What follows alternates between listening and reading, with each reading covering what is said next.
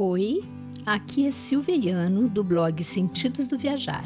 Continuamos juntos na leitura do livro 30 Dias na Terra dos Salmos de Charles Dyer, editado pela Pão Diário. Hoje estamos no capítulo 17, o Antigo Centésimo, Salmo 100.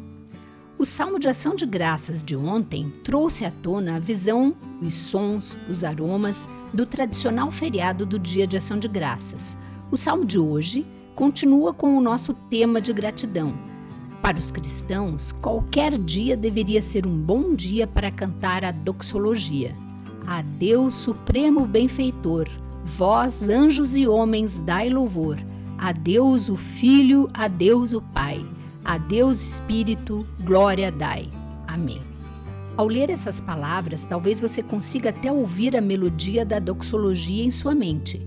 A música tem origem na melodia de um hino conhecido como Old Hundred, Antigo Centésimo. Parece um título incomum para uma melodia até você perceber que a harmonia recebeu seu nome como resultado do vínculo com o salmo que estamos abordando hoje, o Salmo 100. A melodia foi escrita no início do século XVI e as palavras que cantamos hoje foram compostas por um sacerdote da Igreja da Inglaterra em 1674. O Salmo 100 é anônimo e escrito com a intenção de agradecer a Deus. Depois do Salmo de Ação de Graças de ontem, parece apropriado fazer uma pausa e refletir sobre as formas e as razões que são apresentadas no Salmo 100 para dar graças o original antigo centésimo. O salmo é curto, apenas cinco versículos, porém, à semelhança da doxologia, ele reúne muitas verdades num pequeno espaço. Na verdade, ele tem duas estrofes. Os versos 1 a 3 formam a primeira estrofe e os versículos 4 e 5 formam a segunda. Em cada estrofe, o salmista primeiramente nos diz como dar graças e depois ele nos diz por que dar graças. A epígrafe do salmo é muito direta. Salmo de ação de graças. A palavra hebraica para ação de graças é todá. Trata-se de uma das palavras hebraicas que toda pessoa que viaja para Israel deve aprender. Quando um membro da equipe enche a garrafa de água na mesa ou alguém segura a porta aberta, é apropriado lhe dizer todá, obrigado.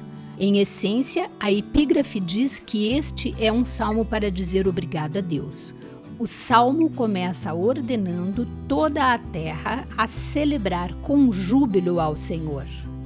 A expressão com júbilo não está explicitamente presente no texto hebraico, mas aqui celebrar transmite a ideia de celebrar com júbilo, com alegria ou com triunfo.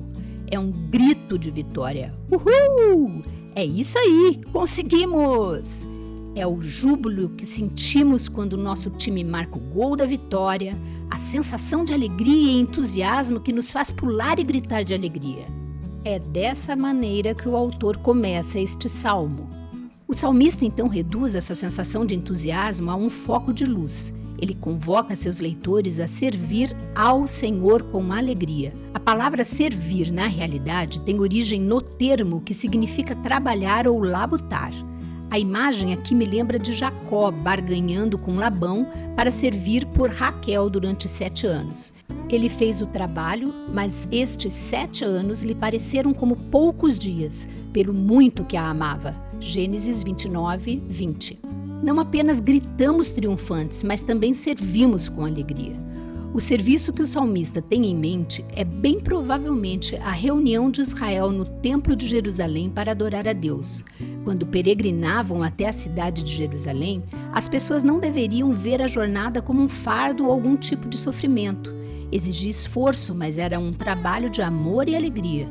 Isto pode ser visto na descrição do autor sobre os israelitas, entoando uma canção e expressando sua sincera adoração a Deus. Apresentai-vos diante dele com cântico. Versículo 2. É dessa maneira que devemos dar graças a Deus. Mas por que devemos fazê-lo? O salmista conclui a primeira estrofe explicando por que Deus merece nossa ação de graças. Ele merece todo louvor porque Ele é o nosso Criador e nosso sustentador. Como Criador, Ele nos formou e isso também lhe dá o direito de posse sobre nós. Contudo, ele não é algum tipo de soberano perverso que controla brutalmente os seus bens. O salmista, em vez disso, usa a imagem de um pastor com seu rebanho.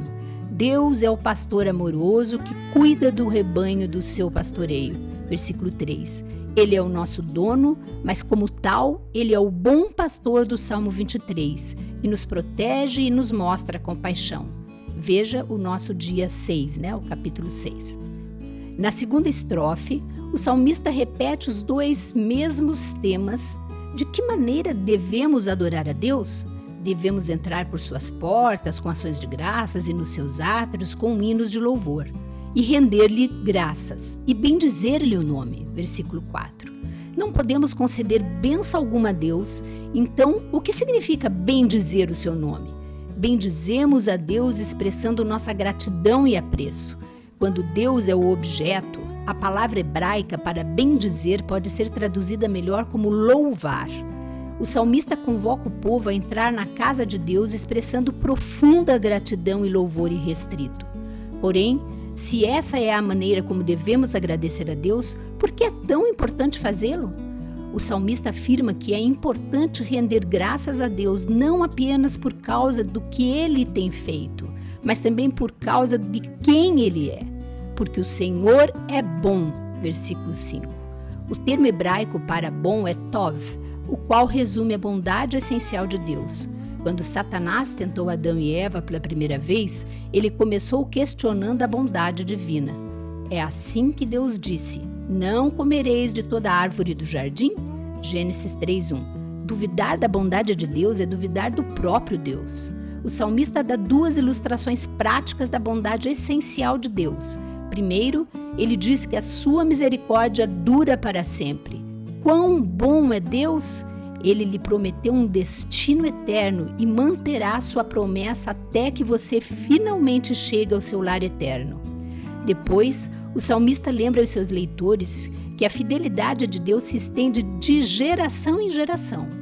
Outra palavra para fidelidade é lealdade, e o autor do salmo afirma que o Deus de Abraão, de Davi, ou dos Macabeus, ou de Maria e José, continua tão leal hoje quanto no passado. Sua garantia não tem prazo de validade. Caminhando por nossa terra. Em algum momento do dia de hoje, faça algo que possa lhe ser incomum. Faça uma pausa, olhe em direção ao céu e então comece a cantar a doxologia com toda a força. Cante em voz alta porque Deus é o seu Criador, porque Ele se preocupa com você dia a dia, porque Ele é bom, porque seu amor leal nunca findará e porque ele é sempre digno de confiança. Depois de cantar a última palavra, Amém, diga tudo isso mais uma vez a Deus, porque é verdade. E todo o povo de Deus diz Amém. Amém. Deus te abençoe.